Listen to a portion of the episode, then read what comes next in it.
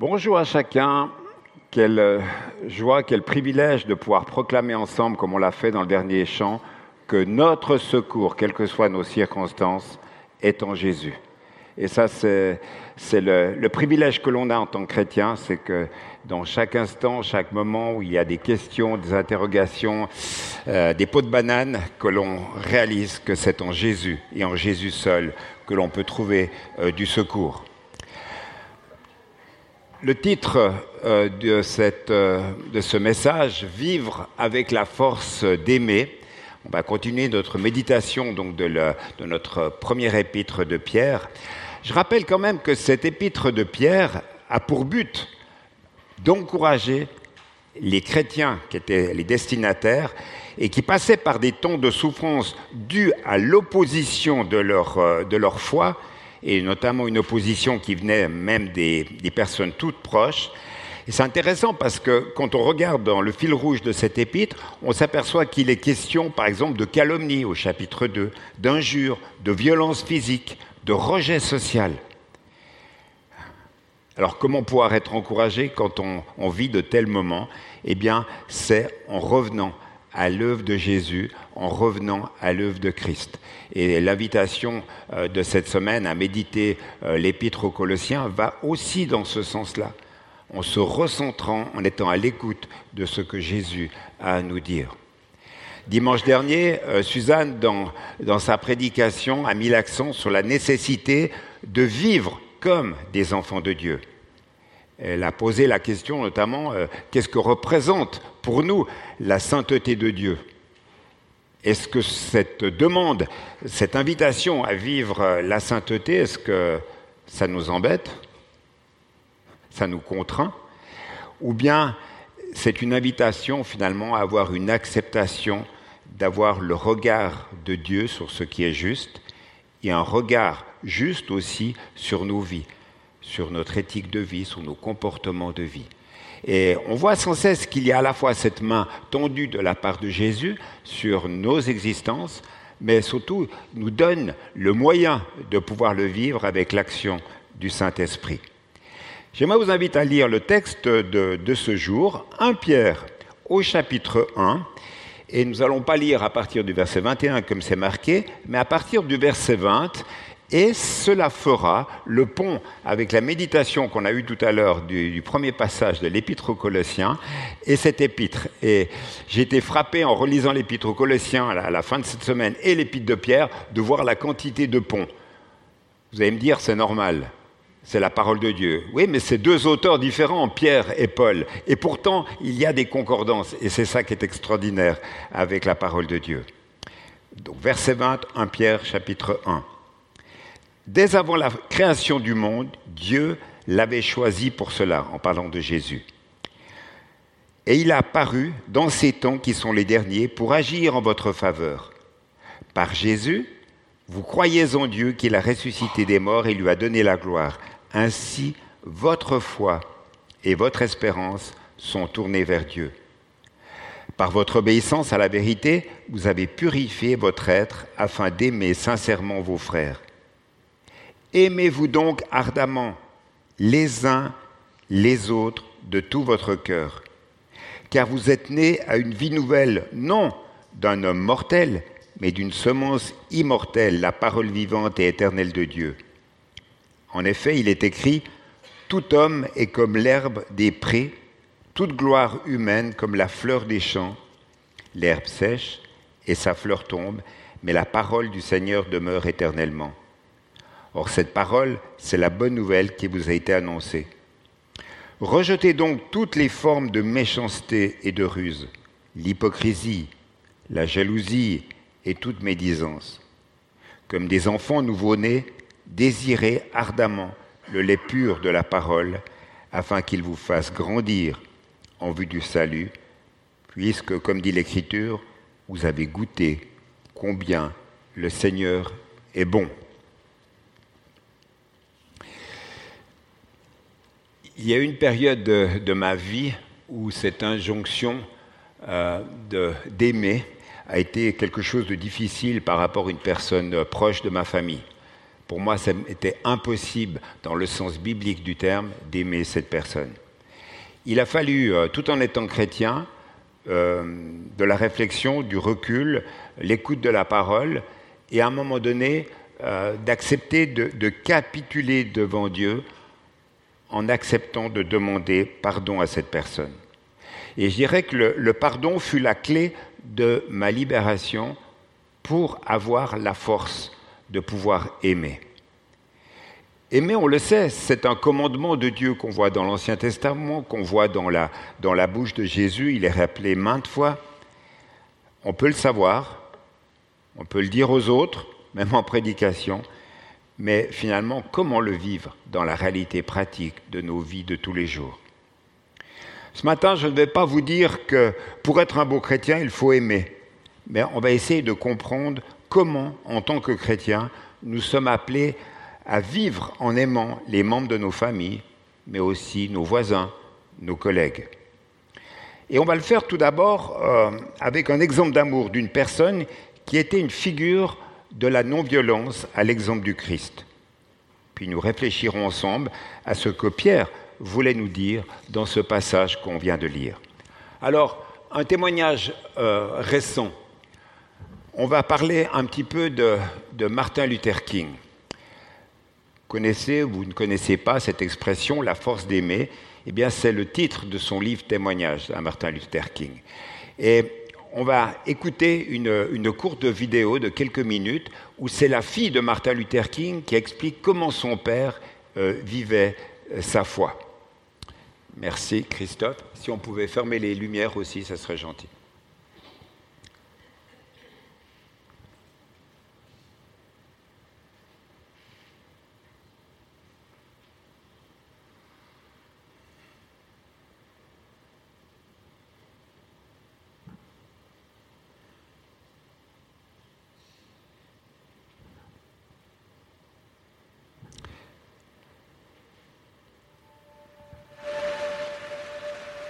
4 avril 1968.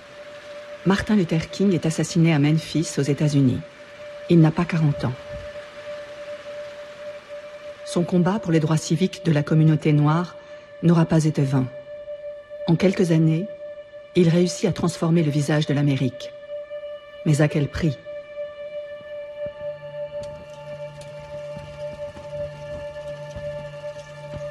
Toute sa vie, Martin Luther King est contesté, agressé, emprisonné, menacé de mort.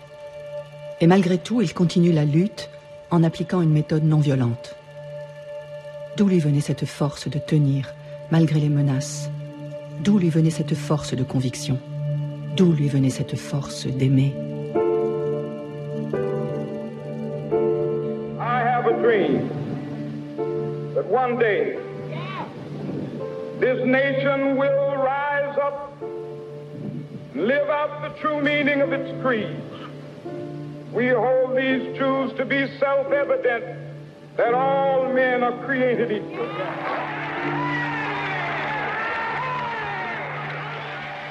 My father's faith Mon père puisait sa force dans sa foi, et cela durant toute sa vie. Uh, et sûrement aussi quand il était le leader du mouvement. Uh, il priait beaucoup. Uh, Et il voyait en Dieu un guide. Il avait la conviction que Dieu était à ses côtés. Dès l'enfance, Martin Luther King est bercé par la foi des assemblées noires américaines. Il appartient à la grande famille des églises baptistes du sud des États-Unis. Le jeune garçon hérite du nom de son père, Martin Luther, qui avait décidé de modifier son nom pour rendre hommage au réformateur allemand, fondateur du protestantisme. Martin Luther King naît dans une famille où on est euh, pasteur de père en fils. Son grand-père était euh, à la fois pasteur et militant, son père aussi.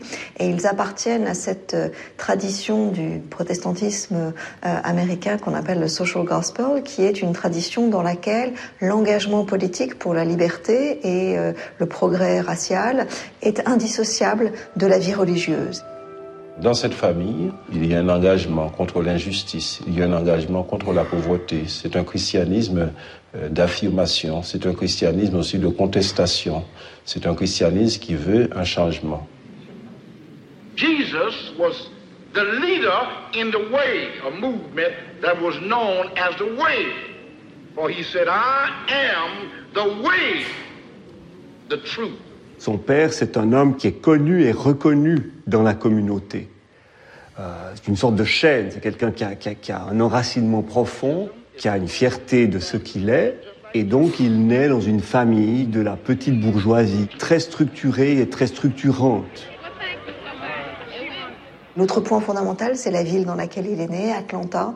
C'est une ville du Sud euh, qui connaît très bien la ségrégation, mais à ceci près qu'il habite dans un quartier, Mount Auburn, qui est à l'écart de la présence blanche euh, vraiment euh, oppressante.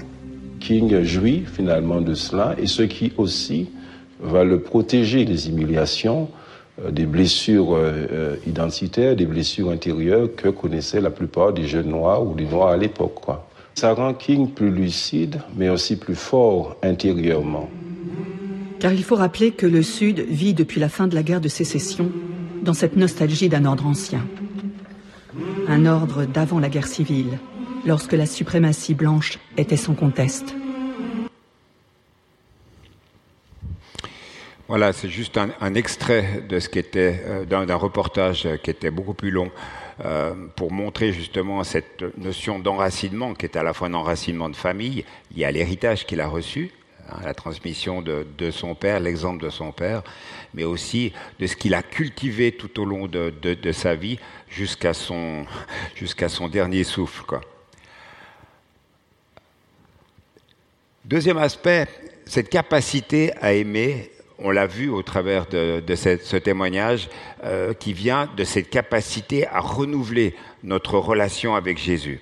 Vous l'avez entendu, pour Martin Luther King, ce qui l'animait venait de Jésus. Il était haï à cause de la couleur de sa peau, il était haï à cause de sa foi, il était haï à cause de ses convictions qu'il martelait, qu'il disait, il transmettait des valeurs, il était emprisonné à cause de ça, et finalement il est mort à cause de ça. Et finalement, ça nous rappelle l'exemple de, Jésus. Martin Luther King a marché comme un des nombreux disciples euh, de Jésus. Et pourtant, envers et contre tout, il a persévéré dans le discours et dans les actions non violentes. Mais attention, cette non-violence n'est pas de la non-résistance. Dieu nous appelle à résister au mal. Martin Luther King va appeler à la résistance au mal à la résistance à l'oppression, à la résistance à l'injustice. Mais il appelle à une résistance par le bien, un effort pour vaincre le mal par le bien. Ne croyons surtout pas que la non-violence soit une méthode pour les lâches. Car la résistance au mal par le bien, la résistance non violente, nécessite beaucoup de courage et aussi euh, de force spirituelle. Le message de Martin Luther King euh, reste, je crois, d'actualité dans notre société fracturée. Son message est pertinent pour nous, pour nos vies de tous les jours et pour notre témoignage au quotidien. Car, hélas, nous vivons dans un monde où les injustices sont si nombreuses. Pour Martin Luther King comme pour Jésus-Christ, la justice est l'amour en action. Et ce désir de justice qu'avait euh, Martin Luther King, euh, il l'a manifesté d'une multitude de manières.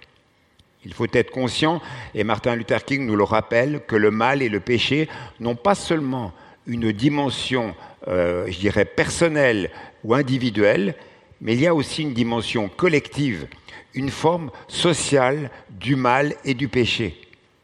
Et nous devons, en tant que chrétiens, y résister en nous engageant pour plus de justice dans ce monde, auprès comme au loin.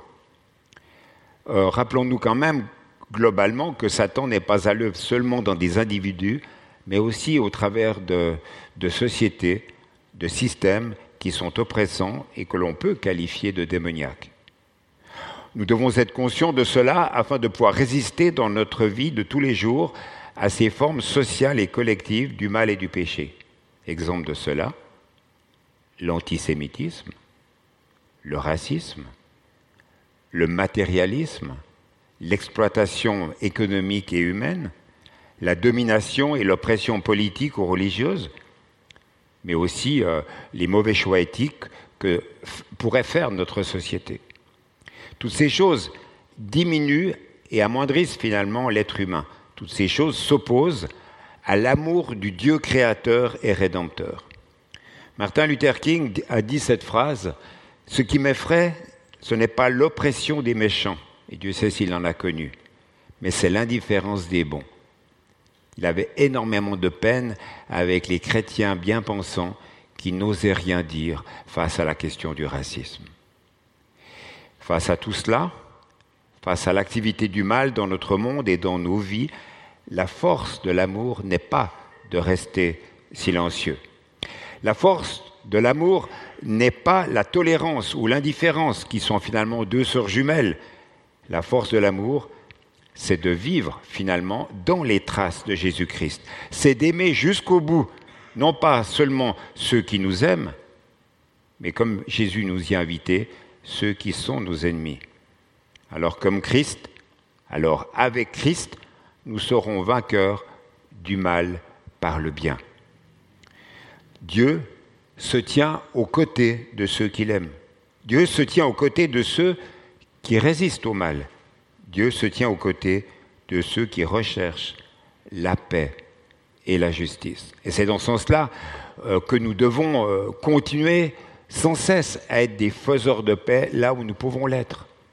Et ça, c'est peut-être le plus beau témoignage que l'on puisse avoir de Jésus chaque jour dans toutes nos circonstances de vie.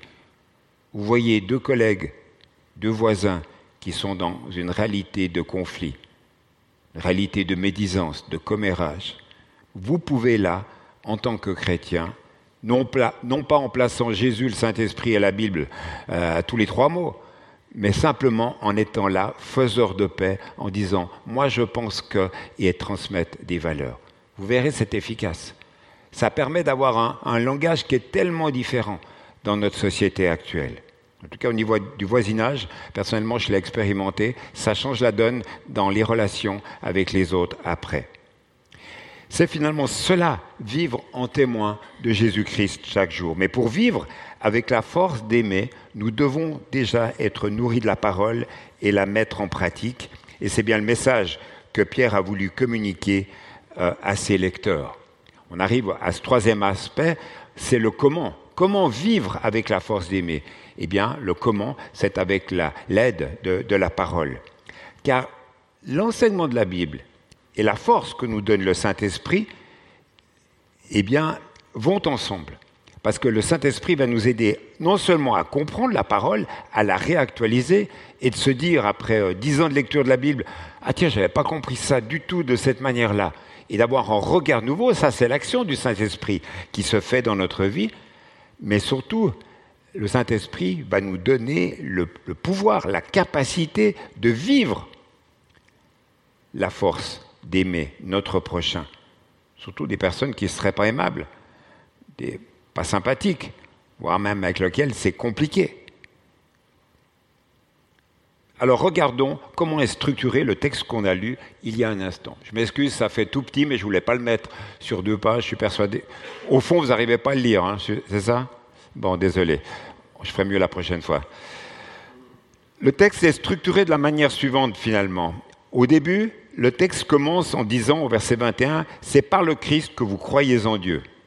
Dieu qui l'a réveillé de la mort et lui a donné la gloire. Voilà pourquoi vous mettez votre foi et votre espérance en Dieu. Ça commence comme ça et ça finit par Vous avez goûté comme le Seigneur est bon. Et entre deux, il y a cette invitation à l'obéissance, cette invitation finalement à s'aimer les uns les autres, c'est dans un contexte ecclésial, un contexte de l'Église, et Pierre explique que c'est en se nourrissant de cette parole que finalement les choses changent euh, à l'intérieur de nous-mêmes. Et puis il y a ces, ces, ordres, ces injonctions au verset 1 euh, là, du chapitre 2, rejetez donc tout ce qui est mal, et là il donne toute une série euh, d'exemples, ne trompez personne, ne soyez pas faux, ne soyez pas jaloux, ne dites pas du mal des autres, etc. Donc c'est une forme de, sandwich entre mettez votre foi et votre espérance en Dieu, ce à quoi le chrétien est appelé à faire, et puis euh, en vivant la réalité, cette réalité-là de confiance à l'égard du Seigneur, on peut véritablement goûter combien le Seigneur est bon. Pourquoi? Parce qu'on le voit agir dans nos vies avec tout ce que cela comporte. Au verset 23, on apprend finalement ce qu'est la source de cet amour. Amour qui est un commandement à vivre, un amour qui ne peut se vivre que si nous sommes euh, nés de, nouveau. Alors, quelles sont les caractéristiques de cet amour tel qu'il est décrit dans ce passage-là? Tout d'abord, tout d'abord, cet amour est un amour sincère, un amour qui est désintéressé. C'est vrai qu'une personne qui est égocentrique ne peut pas vraiment aimer. Une personne qui est centrée sur euh, moi, moi, moi, euh, il n'y a que pour elle, en fait, ne peut pas aimer les autres. Ce n'est pas possible. On ne peut pas aimer en étant centré sur nous-mêmes. Deuxième aspect qui est mentionné dans ce passage, c'est le fait d'être fervent. Fervent, c'est d'être enthousiasme. Alors certes, enthousiasme pour Dieu, enthousiasme pour Jésus, enthousiasme pour la vie chrétienne, mais aussi euh, fervent aussi dans notre relation dans notre persévérance à l'égard des autres. Un autre aspect qui est mentionné dans ce passage, c'est la notion fraternelle, la notion de fraternité. Pourquoi cela? Ben, Parce que quand nous invoquons ensemble Dieu comme Père, nous formons une communauté d'amour et on est appelé à le vivre pratiquement. Et dans cette communauté d'amour, eh bien, finalement, euh, on se donne les moyens d'approfondir la lecture, la prière les uns pour les autres, euh, l'entraide. Tout cela fait partie de cette fraternité. Mais cet amour fraternel, il est important qu'il déborde, qu'on ne le garde pas pour soi-même, il doit déborder de la communauté. Et c'est ainsi que cet amour permet à des personnes qui n'ont pas goûté combien Dieu est bon de le découvrir au travers euh, des actes d'amour des chrétiens. Si dans une communauté, dans, dans, un groupe de personnes qui se dit Église, il n'y a pas d'amour fraternel, donc pas d'amour en action, on peut se poser la question finalement, où est la communion à l'égard de Dieu? Pourquoi je dis cela? Parce que c'est Dieu qui alimente notre amour. On, va avoir de la peine à s'aimer les uns les autres si déjà notre relation d'amour à l'égard de Dieu n'est pas renouvelée au quotidien. Et ça, ça nécessite finalement une, une énergie, une consécration à l'égard du Seigneur, d'où la notion d'être fervent. Et puis ce passage nous invite aussi à une obéissance de la vérité. Aimer n'est jamais une évidence, surtout s'il y a de l'opposition. C'est pour cela que nous devons nous souvenir sans cesse que tout part de notre communion d'amour à l'égard de Dieu. Nous sommes renouvelés dans notre amour pour notre prochain si notre qualité d'amour à l'égard de Dieu se renouvelle.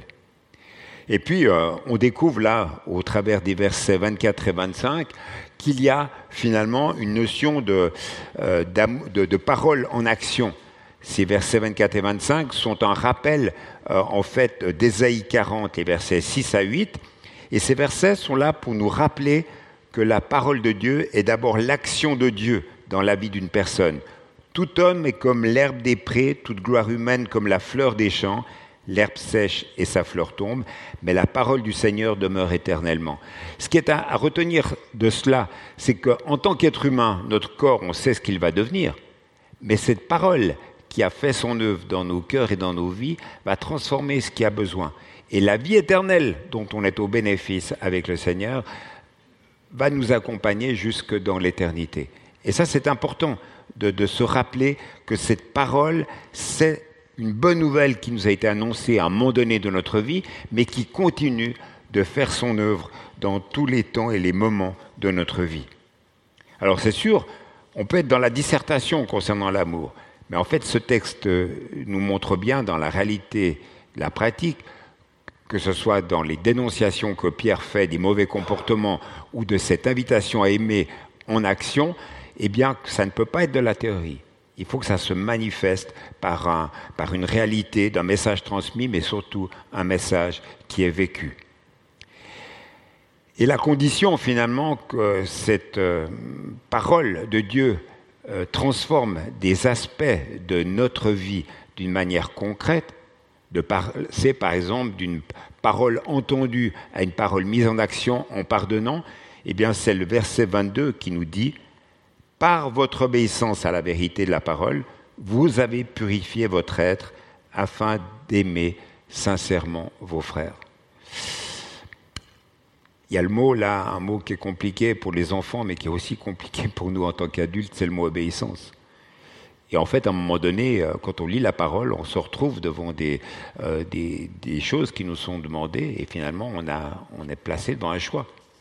On obéit ou on maintient le statu quo, quoi, avec tout ce que ça comporte. Mais si on maintient le statu quo, par exemple, et puis que c'est compliqué d'aimer nos frères, comme le, le, verset nous dit là, ben, on sera dans une faible qualité d'amour à l'égard de nos frères.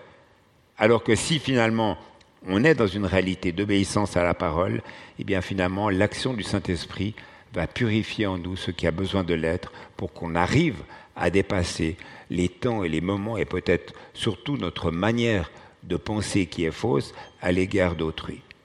Et là, voilà, c'est une notion euh, qui est miraculeuse. ça fait partie des, miracles et des fruits de la réalité de la vie nouvelle qui est là-dedans. La conversion, c'est pas seulement euh, OK, ça y est, j'ai au bénéfice de la vie éternelle, mais c'est aussi toute la suite, cette vie de sanctification, cette vie de, transformation que le Seigneur veut opérer dans notre vie. Et je finis avec euh, une dernière pensée, vivre avec la force d'aimer, comment vouloir la croissance? Alors comme le, comme le, le, petit garçon, là, on voudrait toujours être très grand. Et tous les enfants ont finalement la même caractéristique. Hein ils veulent faire comme le grand frère, comme la sœur, comme les parents. Bref, un enfant veut grandir, il a ce désir de grandir. Quand nous naissons de nouveau, nous sommes spirituellement des bébés.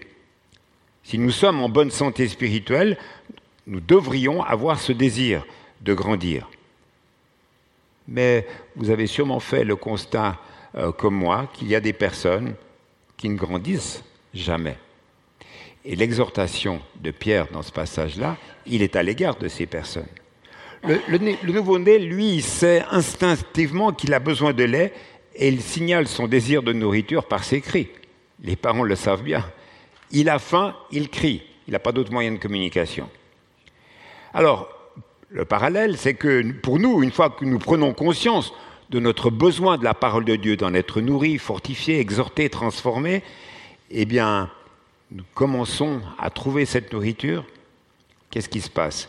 Eh bien, au fur et à mesure que nous nous nourrissons, eh bien, notre appétit spirituel augmente et nous franchissons des étapes dans notre vie, et c'est ce que la Bible appelle la maturité.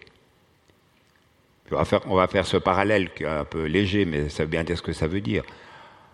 Dans nos pays occidentaux, la plupart d'entre nous, euh, on a trois repas par jour, quoi. Et c'est instinctif finalement. C'est devenu une habitude. Ouais, il y en a certains, ils ont aussi des goûters, et puis des, puis des 10 heures, et puis, euh, puis toutes sortes de choses encore entre les deux, les apéritifs, les, enfin voilà. Mais en fait, c'est instinctif, c'est des habitudes. Euh, si nous étions dans un pays avec l'habitude de faire un repas par jour, euh, comme dans les pays du Sud, on s'y habituerait. En fait, finalement, la question qu'on doit se poser à la lumière de ce passage-là, quel appétit avons-nous pour la Bible? Et ça, c'est dit sans légalisme.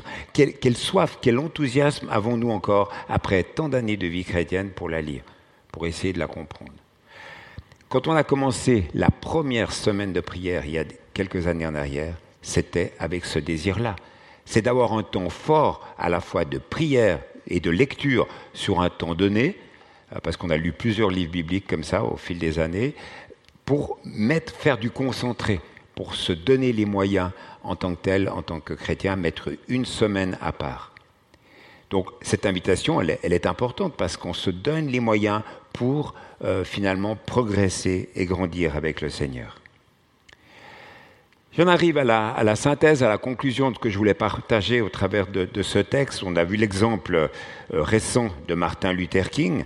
Euh, voilà, il a payé le prix fort. Hein. Il n'a pas choisi de mourir, de mourir, au contraire du Christ. Mais en fait, bah, il a été tué avec toutes les conséquences euh, qu'il y a eu euh, pour lui et pour ses proches.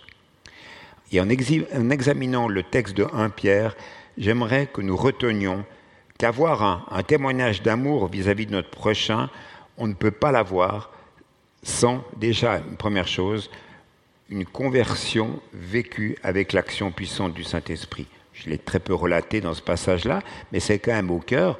Car vous êtes nés à une vie nouvelle, non d'un homme mortel, mais d'une semence immortelle, la parole vivante et éternelle de Dieu. C'est quand cette parole de Dieu a un impact dans notre vie que nous comprenons qui est Jésus et que nous décidons de placer notre foi en lui. Voilà, premier aspect, donc le fait que la conversion vécue dans l'action du Saint-Esprit, c'est ça qui va nous aider à aimer euh, notre prochain. Cette, relation d'amour avec Dieu au quotidien aussi euh, va se faire au travers d'une lecture de la parole de Dieu dans nos vies. Quelque chose de régulier, quelque chose de, de quotidien ou à notre rythme, mais en tout cas quelque chose de régulier. Et puis, cette relation d'amour avec Dieu au quotidien, par le moyen de l'action du Saint-Esprit dans nos vies, eh bien, petit à petit, ça va produire une véritable soif spirituelle. Pas du légalisme, pas de l'obligation. On n'aime pas quelqu'un par légalisme, par obligation. Dites ça à ceux qui fréquentent, ceux qui sont euh, jeunes mariés, fiancés. Pas, tu dois aller voir l'autre. Ça ne marche pas comme ça. C'est pas ce qu'on aime. Il y a que les choses qui vibrent à l'intérieur de nous-mêmes. Eh bien, avec Jésus, ça doit vibrer. On est invité à ce que ça vibre. Et si ça vibre pas, on peut se replacer devant lui et de lui dire euh, Seigneur, je suis en panne sèche là. Et j'ai bien besoin que tu me revisites. J'ai besoin de retrouver mon premier amour pour toi. J'ai besoin de retrouver de la, ferveur euh, en toi pour que véritablement ce que j'ai vécu dans le camp euh, de l'été dernier, de l'été d'avant, là je pense à certains jeunes, que je puisse le retrouver. Je suis ressorti de ce camp tellement différent. Bah pour nous aussi, euh, ce soit jeune ou adulte, on a besoin régulièrement de retrouver cette force-là. Et puis je finis en disant que pour un chrétien, la croissance spirituelle, ce n'est pas une option, ce n'est pas un libre choix. Nous sommes invités avec amour par Dieu. Nous sommes invités par Dieu, mais avec amour, c'est ça que je voulais dire, à obéir à la vérité de la parole.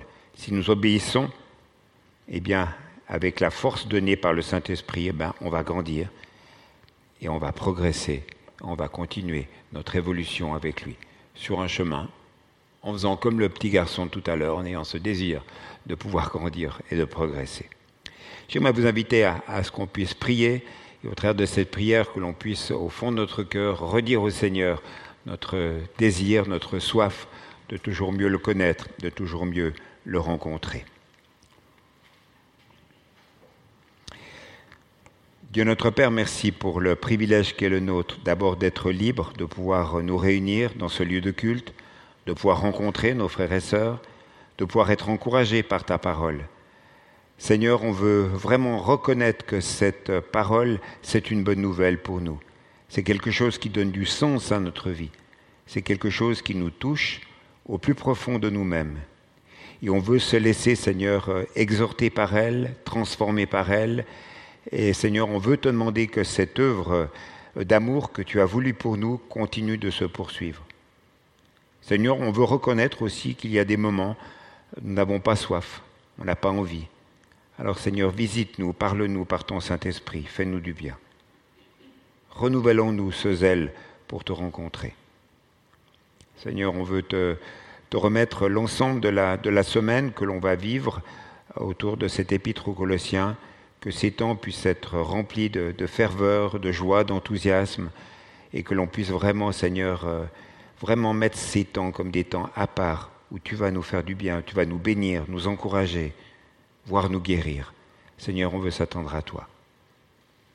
Garde-nous paisibles, garde-nous joyeux, garde-nous et remplis nos cœurs et nos vies de cette force pour aimer, t'aimer toi, mais aimer aussi notre prochain. C'est ce que nous voulons te demander maintenant et dans ton beau nom, Seigneur. Amen.